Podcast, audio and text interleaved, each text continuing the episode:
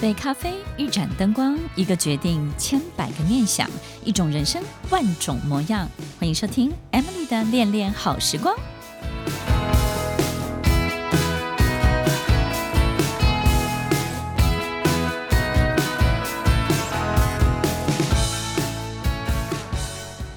I'm so glad we made it.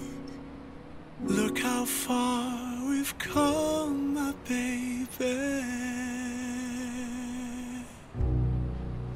收听《恋恋好时光》，我是 Emily，在每周六晚间八点到十点，与您在空中共度美好的时光。我们每一段关系都决定了我们的一个角色，好比是女儿的角色、妈妈的角色，或是员工，或是闺蜜，或者是呢别人的老板，或者是一种这种雇属的关系，或者是供需的关系。其实每一段关系的建立，都带给我们一定程度的。这种网络的支持系统，也就是呢，可能我们在输送的过程当中，我们平常呢是付出，可是当我们需要的时候呢，它也会输送给我们我们需要的一切。但是如果关系呢只有来没有往，或者是只有往没有来。那这样的输送关系呢不成立的时候，这种关系呢就会非常非常的难维系，对不对呢？所以我们一直要人家来爱我们，但是我们都没有真正去爱他。你说，哎，我就对他很好啊，我很照顾他，然后食衣住行啊，你当然对他很好，但是你没有爱他呀。爱到底是什么？我们以为是照顾，以为是给他他需要的。其实爱是一种包容，让他用他的方式好好的活着，用他可以活着的方式，容许他用这样的方式存在着。我们有时候没有办法，就很想要改变，对不对？用一种我们看得顺眼的方式，所以有时候我们在关系上面，我们就会习惯性的去扭曲，扭曲什么呢？你要活成我想看到的样子，你要活成我舒适的样子。然后呢，你不要让我觉得你很碍眼。然后不管怎么样，虽然你不是我，我也不是你，但是呢，在我的世界中，你要存在着，必须要让我非常顺眼才行。有时候在关系的扭曲当中呢，我们就会用这样的方式对待我们的小孩，或者甚至我们对待我们的另外一半，对不对呢？那其实小孩另外一半都是非常痛苦的。为什么呢？因为他跟我们都非常的亲密，所以一旦他没有跟随着你的想法或者是期待的时候，你对待他们的方式也会开始有很大的变化。所以，听众朋友，其实面对这样的关系呢，我们就不要逼迫得太近，对不对？有时候我们跟妈妈的相处就要保持一个很大的弹性啊。就是你知道，平常可能要跟她保持很大的距离，可是呢，你要透过什么？透过问候，透过电话，让她感觉又好紧密。然后呢，在某一个重要的节日的时候，你要记住，这种紧密的感觉没有变。但是呢，其实你们身处的空间呢，其实距离很远。所以心理距离也许很近，但是物理的距离呢，非常的远。那这种弹性的方式可能更有利于大家的相处。那么有些人呢，可能适合非常钢铁、很很硬的这种关系的这个路线。那也因为够硬、够直接，他才会感受得到这件事情本身的重要性跟急迫性。所以当你用了一个不对的材质的时候，你会发现，哎，他就容易占你便宜，对不对？他容易找缝隙。他容易在某一些过程当中呢，找到自己的空间，然后自己开始去发展，逾越了某些分际。所以呢，有些人你就必须要是像钢铁般的这种材质的关系，那他就会更清楚你要的东西是什么，然后。这个丑话一定要说在前面，他才不会逾越了某一些原则，你的原则跟范围。那这种很硬的、很直接的，就非常非常适合像这样跟有的人做生意呀。有时候对某些人，他在跟你谈判，要求某一些条件的时候，也是一样。当你判断这个人呢，他是会逾越的时候，你就必须要是很钢铁的这种关系本身的材质的建立。另外还有一个呢，就是我觉得特别特别有一种关系哦，就是不导电的关系。我觉得不是每个关系都必须要被传导，就是呢，你可以跟他有关系，但是不要有输送，就是怎么样都导不过去，对不对？那个电流是穿不过去的，然后它可以阻断很多的事情，但是你们并没有结束这段关系。所以，听众朋友，其实有很多时候，我们对于家里的人，或者是我们对于生命中给予我们创伤的人，我们可能不能够再听他的任何的，不管是受害者的语言，或者是同情，然后或者是这种苦苦哀求，或者是呢，这个这里面呢创造我们罪恶感的人的这种关系呢，要特别特别小心。你必须要去建立一种就不导电的关系，它可以阻断任何。那怎么样才可以不导电？这个关系怎么样可以不输送呢？有一个很重要的原则，就是空间距离。如果你今天呢离他家三条巷子之外，我相信这个部分呢，不管怎么样，他也不会透过这个导电来找你，他就直接敲你门了，对不对呢？但是如果你今天呢是在一个很远的地方，那就不一样了。或者是呢联络你要透过很多周旋的方式，他没有办法第一时间 reach 得到你，或者是呢你工作的领域要跟他呢差别非常的大。也就是你这辈子很多的发展，不要跟他太重复，不要太重叠，不要太类似。工作的地方交集不要太多，然后上班的动线不要太近，然后接触到的客户不要重叠。也就是呢，其实不导电的关系最重要就是你要把两个人的领域、两个人的小世界呢，两个人的各自的系统要分得很开。不导电对于你有最大的帮助，就是因为它输送的永远是垃圾，它输送的不会是你需要的东西、需要的养分。然后，我觉得最后一个还有一个可能要提醒大家的，就是一种隐形的关系。那这种隐形的这种材质、这种关系本身的建立，就是这个关系线呢，这条风筝线呢，它是看不见的。也就是呢，时有若无，你知道它存在，可是呢，你并不会去强调它、强化它。也就是呢，你不会刻意去送礼，然后来强调这个关系本身的存在。也就是这个关系本身呢，在你要用到它的时候，它会浮现出来。在你可能不会去用到它，或者是呢，平常也不会去打扰它的时候呢，它就像一条隐形的线。听众朋友，我们有没有一种朋友，就是呢，这辈子呢可能很少时间联络，可是呢，任何一个时刻你联络他，他就会帮你的忙。或者是呢，有两个朋友走在一起，可能半天都不会讲一句话，或者一起去旅游的时候，两个都各自玩各自的，可是呢，真的需要帮忙的时候，彼此呢都是这个拔刀相助。然后呢，非常义无反顾的去帮助彼此，所以听众朋友，其实关系有非常非常多的材质，我们必须要很清楚对面是谁。对面那个人到底长什么样子？他适合用什么样的方式、什么样的材质来跟他建立关系？有些人他不应该导电，他应该有阻断的功能，但是我们却给了他一个橡皮筋的关系。你会发现，你的生命就会被他弄得乱七八糟，非常的混乱。当这一切的混乱产生的时候，你要去修整这样的关系，对方也会觉得你为什么变了？你怎么可以用这样的方式对待他？为什么你以前可以，现在就不可以了呢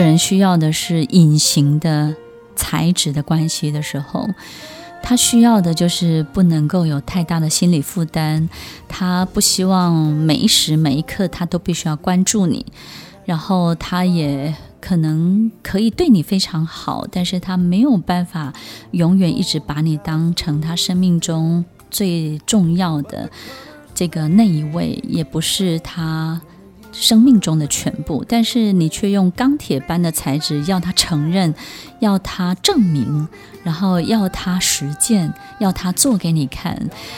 有一天，他当然就会逃走。他逃走的原因不是因为他不爱你，是因为他不适应这样材质的关系。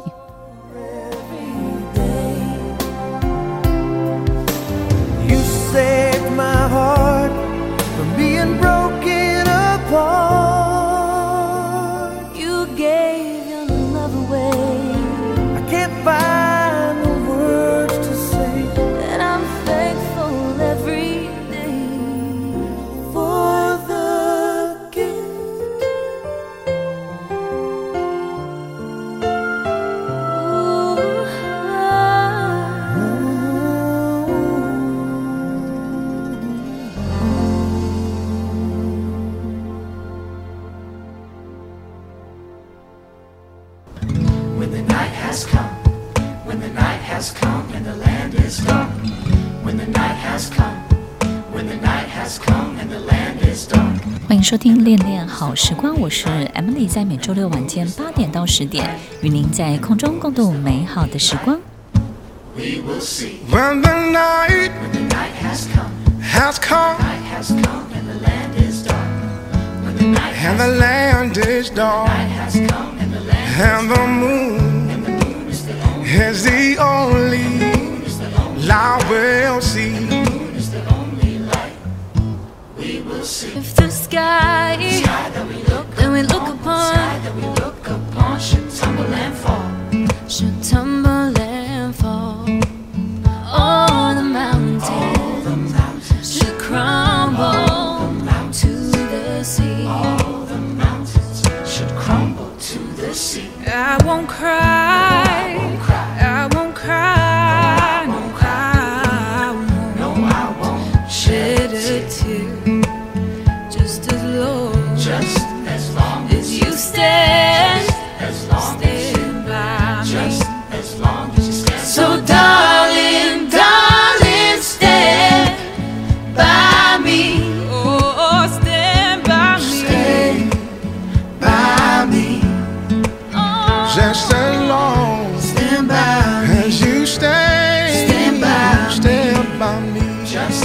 听《恋恋好时光》，我是 Emily，在每周六晚间八点到十点，与您在空中共度美好的时光。每一次分享到关系呢，其实这个通常都是无言的结结局或者是结论哈。为什么呢？因为其实我们不太容易立刻结束眼前的关系。尽管很多人会跟你说放下，let go，OK，、你要往前走，但是其实这个过程呢，其实极度的复杂而且艰难，因为可能我们的交集会非常非常的多，对不对呢？其实生活中或者生命中有太多复杂的交集，它不是一下子之间就可以把它切得很干净的。其实有时候我们一开始就开始这段关系的时候，也许是比较简单的、比较容易的，因为不管是多巴胺的关系，或者是投射，对不对？好多人都说：“哎呀，你会爱上一个人呢、一定是某一种投射，或者是你的多巴胺在作用，对不对呢？”然后我们就 有一种荷尔蒙就开始启动了，我们所有对一切的飞蛾扑火。当这一切都不是我们自己能够控制的时候，你会发现，哎，某些关系的进展一开始是非常非常迅速的，但是呢，它也会迅速的降温。那是因为其实人类本来就是只有繁殖这件事情呢，在荷尔蒙启动的时候，我们必须要让这个繁殖，或者是呢，这个繁衍后代这件事情呢，在一个非常激情的状态之下可以去完成。可是，当过了这段期间之后呢，其实我们的关系，我们的情感就变成一个很大的考验，所以很多人都会说女，女人生了孩子，或是一段这个婚姻关系当中呢，开始有了孩子之后，其实关系本身就进入一个很大很大的功课。那是因为其实激情就不会再有了，对不对呢？因为在基因学里头，你已经完成了这个繁殖后代的 这件事情的阶段了，所以呢，我们要开始去面对的，这已经是不一样的。阶段的考验，所以呢，这个在很多的生物学上面，可能就说：“哎呀，你们可以分开了。”嗯，但但是不是啊？因为我们建立了家庭，对不对？甚至两个大的家族，也不是说能够分手就分手。所以呢，其实有时候在关系当中呢，我们可能在这个持续的这个建立的过程当中啊，你的供需关系开始失衡了，对不对？你需要的爱，他给不起你。他已经成长了，你跟不上他，或者是呢，他分享的东西你听不懂，你想要的精神品质他并没有太多的追求，于是呢，开始有很多很多奇奇怪怪没有办法的这种失衡的现象，它就出现了。所以，我们有时候开始对关系本身不是期待错误，而是不再有期待。不再有期待了。有时候我们在谈恋爱的时候，对方不见得满足我们的期待，对不对呢？但是呢，有时候我们可能就是觉得他是可以的，有一天他可以的。我们赋予了太多太高度的想象，所以有没有可能结婚二十年、三十年之后，我们对对方已经没有想象的空间了，对不对？但是呢，当有什么有外遇的时候，当开始有第三者的时候，我们对于关系本身呢，可能又可以翻新。也就是呢，我们突然发现另外一半的变化的时候，所以听众朋友，其实有时候不见得要透过这样的婚姻的事件而产生关系本身的变化。有时候你会觉得他对某些事情开始投入了，开始变得迷人了，某一些那种以前你看过的吸引你的样子又开始出现了。那我觉得其实这这都是很好的事情。为什么呢？因为其实只要持续的成长。人对某一件事情的开始的热爱、渴望，或是某一个阶段的投入，其实都会激发这个人很大的光跟热，那你就会重新去爱上像这样的另外一半。所以，其实要白头偕老，要走到底，其实有一，其实这里面有经历太多的过程，就是重新爱上、重新爱上、再重新爱上，again 又爱上啊，哇哦，又爱上。所以，其实是这个过程一直一直持续不断的。发生，所以不是说当初那个十八岁一直爱到爱到八十八岁，不不是这个样子。就是哎，某一个阶段，哇哦，哇哦，又爱上你了耶，哇啊，哎，你怎么那么迷人呢？啊？啊，我都不知道你有这个样子，对不对？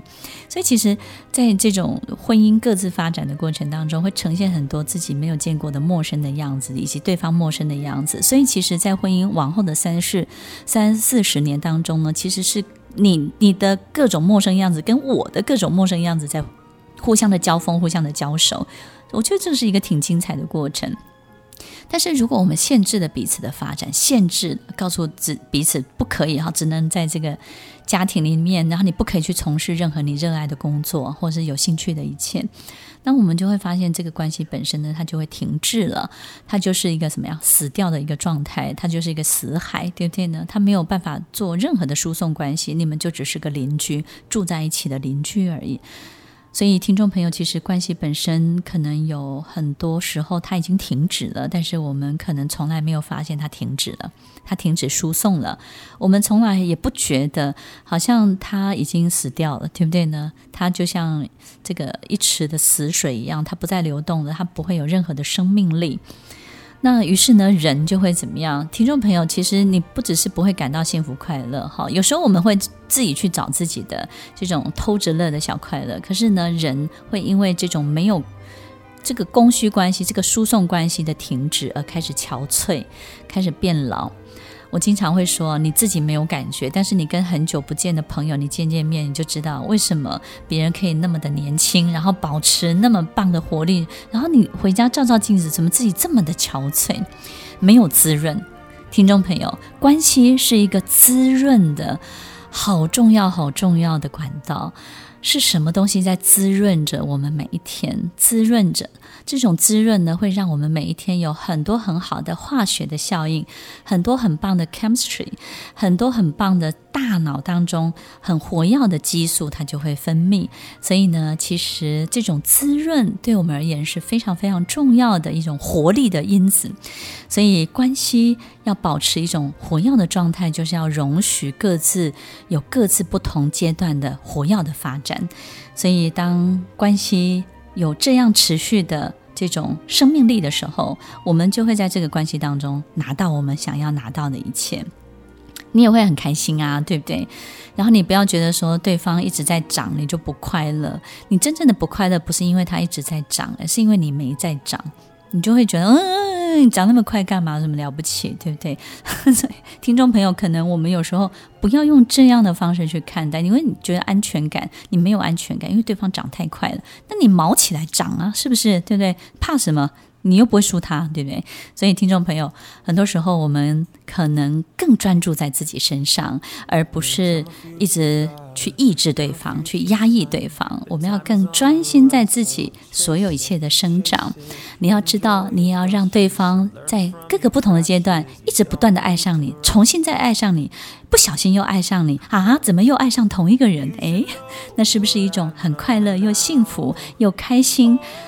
有时候我们在生命当中找到的力量，就是这种很奇妙的荷尔蒙的力量。关系的取得不一定要从同一个人身上去取得我们所需要的一切。当我们纠结在这里的时候，我们就会企图想要改变对面这个人，但是呢，真的是太难为他了。那换个角度来想一这件事情呢，是不是假设你可以试着去开放？你对关系本身的界定。其实呢，我觉得这种想要改变别人的人，基本上都是守法的人，真的就是呢，基本上都是礼貌跟规矩的人。然后呢，他也不容许别人破坏。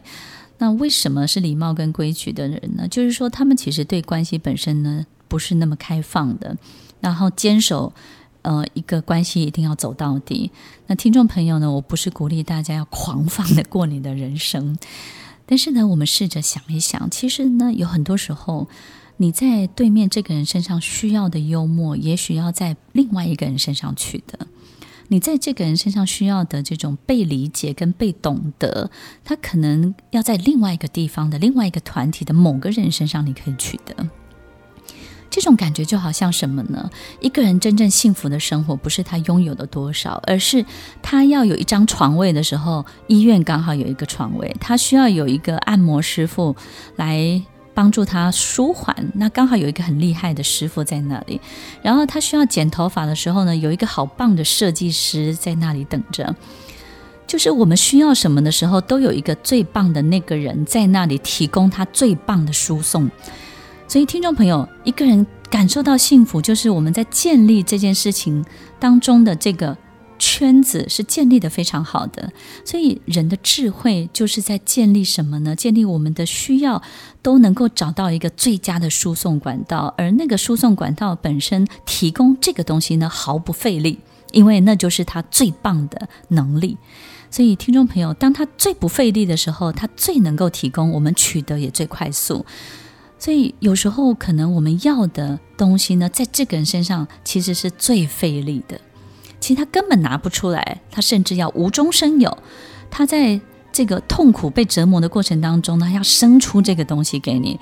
那即便他生出来了，他可能也维持不久。于是呢，你们的关系就经常起起伏伏，对不对呢？所以很多的家长，很多的爸爸妈妈也同样会有这个问题。我们有时候会对人生的某一些需求，都要在你的子女、儿女上去取得。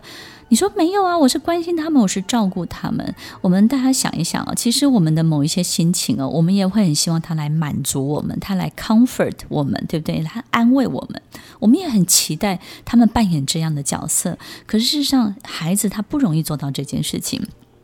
所以，如果我们没有去拓展这个关系的圈子，我们就会习惯去改变我们离我们最近的那几个人。那你跟最近的这几个人的关系就会变得非常非常扭曲。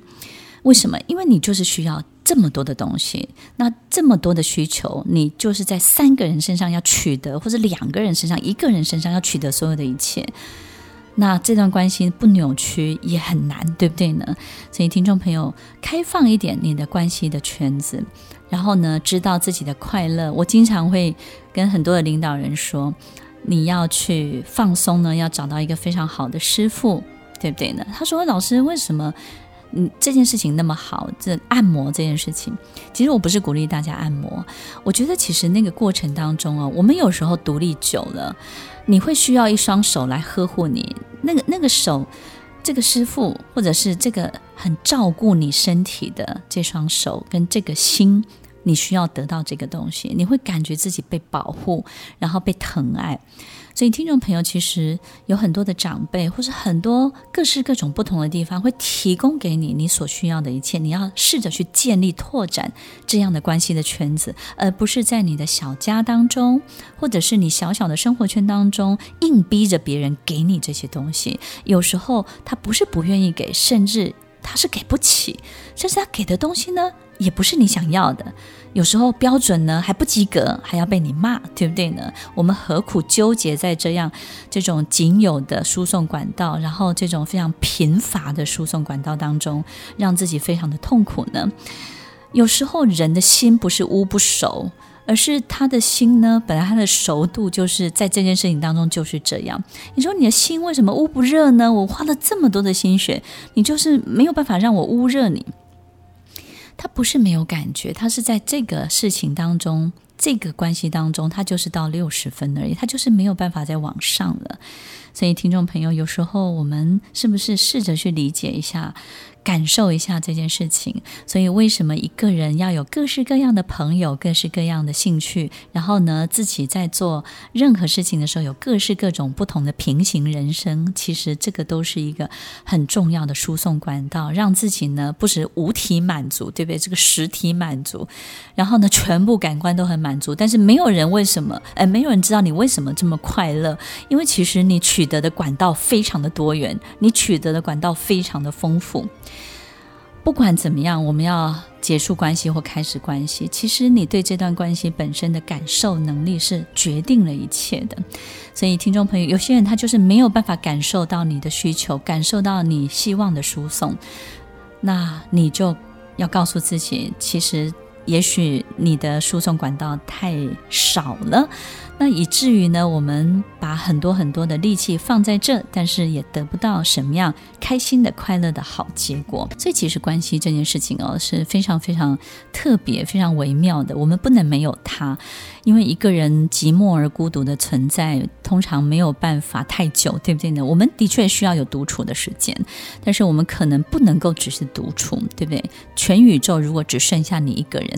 你可能就不会想要刷牙、洗脸或洗澡了，因为你做任何事情都没有意义了。如果全宇宙、整个地球只剩下你一个人，那么我们也不会想要买房地产，我们也不会想要储存任何东西。然后我们行走在各个地方，好像也不会享受某一些美景，因为也没有办法分享了。所以，其实这关系本身呢，带给我们很多输送的关系。这种输送呢，就好像一个油管一样。这个油管呢，接在我们身体的好多好多的地方，然后呢，给了我们各式各种不同的养分。所以，听众朋友，关系本身本来就是一个很棒的输送管。我们怎么样在这个输送管里面呢？输送的是养分，而不是其他的这种垃圾或负担。这个就是需要一点点小小的心心情，好心情跟。好智慧，那为什么好心情呢？当你脾气不好，当你永远在责怪别人的时候，你关系是不会好的。用负面的。这种角度呢，去看待所有的关系，没有一关系是可以容易被建立起来的，对不对呢？那用一种笑脸，用一种有礼貌或者是友善、善良的一种很正面的方式的时候呢，任何一个陌生的关系都很容易被建立。好比你去 Seven，你只要懂得对他微笑，然后呢跟他问候一句，哎，陌生的关系他就开始建立起来了。然后去吃早餐的时候啊，或者上 Uber 司机跟他聊天聊一两句，只要一句问候的话，你会发现很快就建立关系。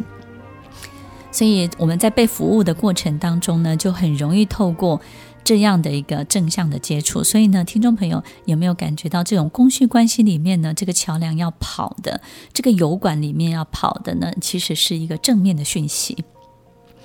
也就是呢，我们在陌生的这种输送关系当中的正面讯息，其实呢会让输送本身呢更顺畅一点，甚至呢在接收当中呢比较不会有任何的阻碍。最后呢，我想要跟所有的听众朋友提醒分享，就是在拥抱人生的同时，我们可能要迈向。自己想要的人生，或是自己想要的一切的时候，那个步伐呢是很难迈出去的。也就是因为这个样子，很多人会说：“哎，不会啊，拥抱人生好简单啊，对不对呢？那个关系本身的开放，不就是开放而已嘛？不是开放男女关系哦，就是。”对于各种自己的需求本身，我们知道说啊，这种快乐要在哪里找，是这样的开放。有时候我们会觉得那个步伐很难迈开来，我们以为就是说啊，这个好难哦，怎么开始呢？怎么样可以？其实听众朋友，其实我们没有办法开始，不是因为很难开始，是因为我们很多时候就是在关系这件事情当中呢，不太能够去接受任何一段关系有威胁性。任何一段关系有不安全感，或是任何一段关系呢，会带给你某一种就是太过依赖的感觉，你会不喜欢。有时候我们会觉得太依赖了，没有你，我是不是就不能活了？那我就不想那么依赖你。那没有这个事情呢，我是不是什么都不是的？我就不想这么依赖这件事情。有时候我们会害怕亲密关系，就是因为我们不想被这段关系给威胁了。有，也就是因为自己害怕。这个东西，然后觉得自己承担不了、承受不住这个东西，我们有时候就会拒绝这个心理距离的接近。那有时候就会很担心，怕自己沉迷呀、怕某些事情自己上瘾啦，然后觉得怎么办？我是不是会被牵着鼻子走？然后我是不是没有你我就活不下去了？没有这个事情我就啥都不是了？我不要这样，我不要这样，所以你就会紧守住你自己的范围。但是你又非常渴望爱呀，非渴望怎么样？这种输送的关系。当你非常渴望的时候，但是你又不敢，你很想要的时候，你又跨不出去。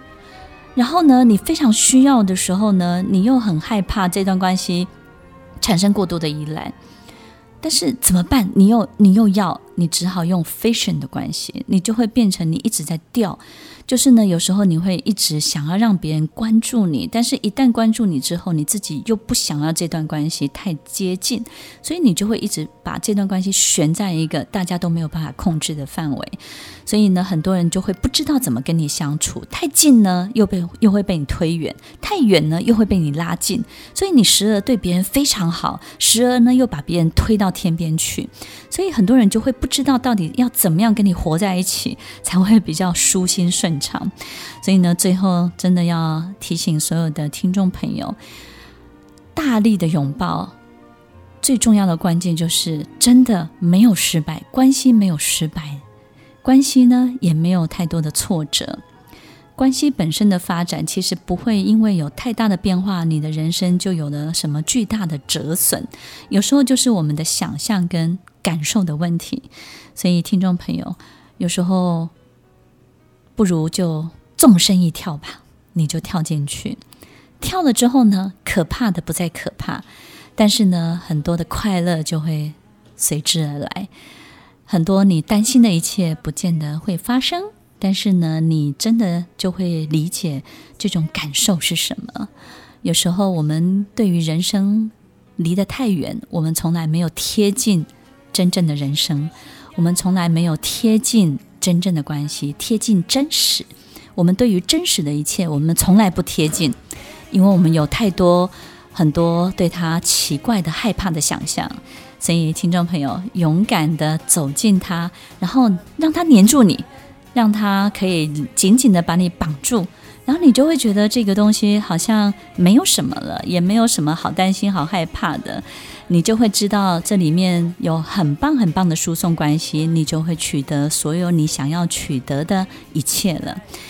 希望听众朋友都可以在快乐分多金的关系当中呢，得到非常好的疏解，也能够因为得到一些你真正需要的东西，把自己长得特别好看。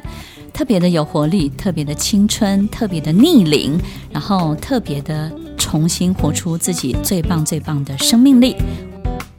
欢迎收听《恋恋好时光》，我是 Emily，我们稍后再回来。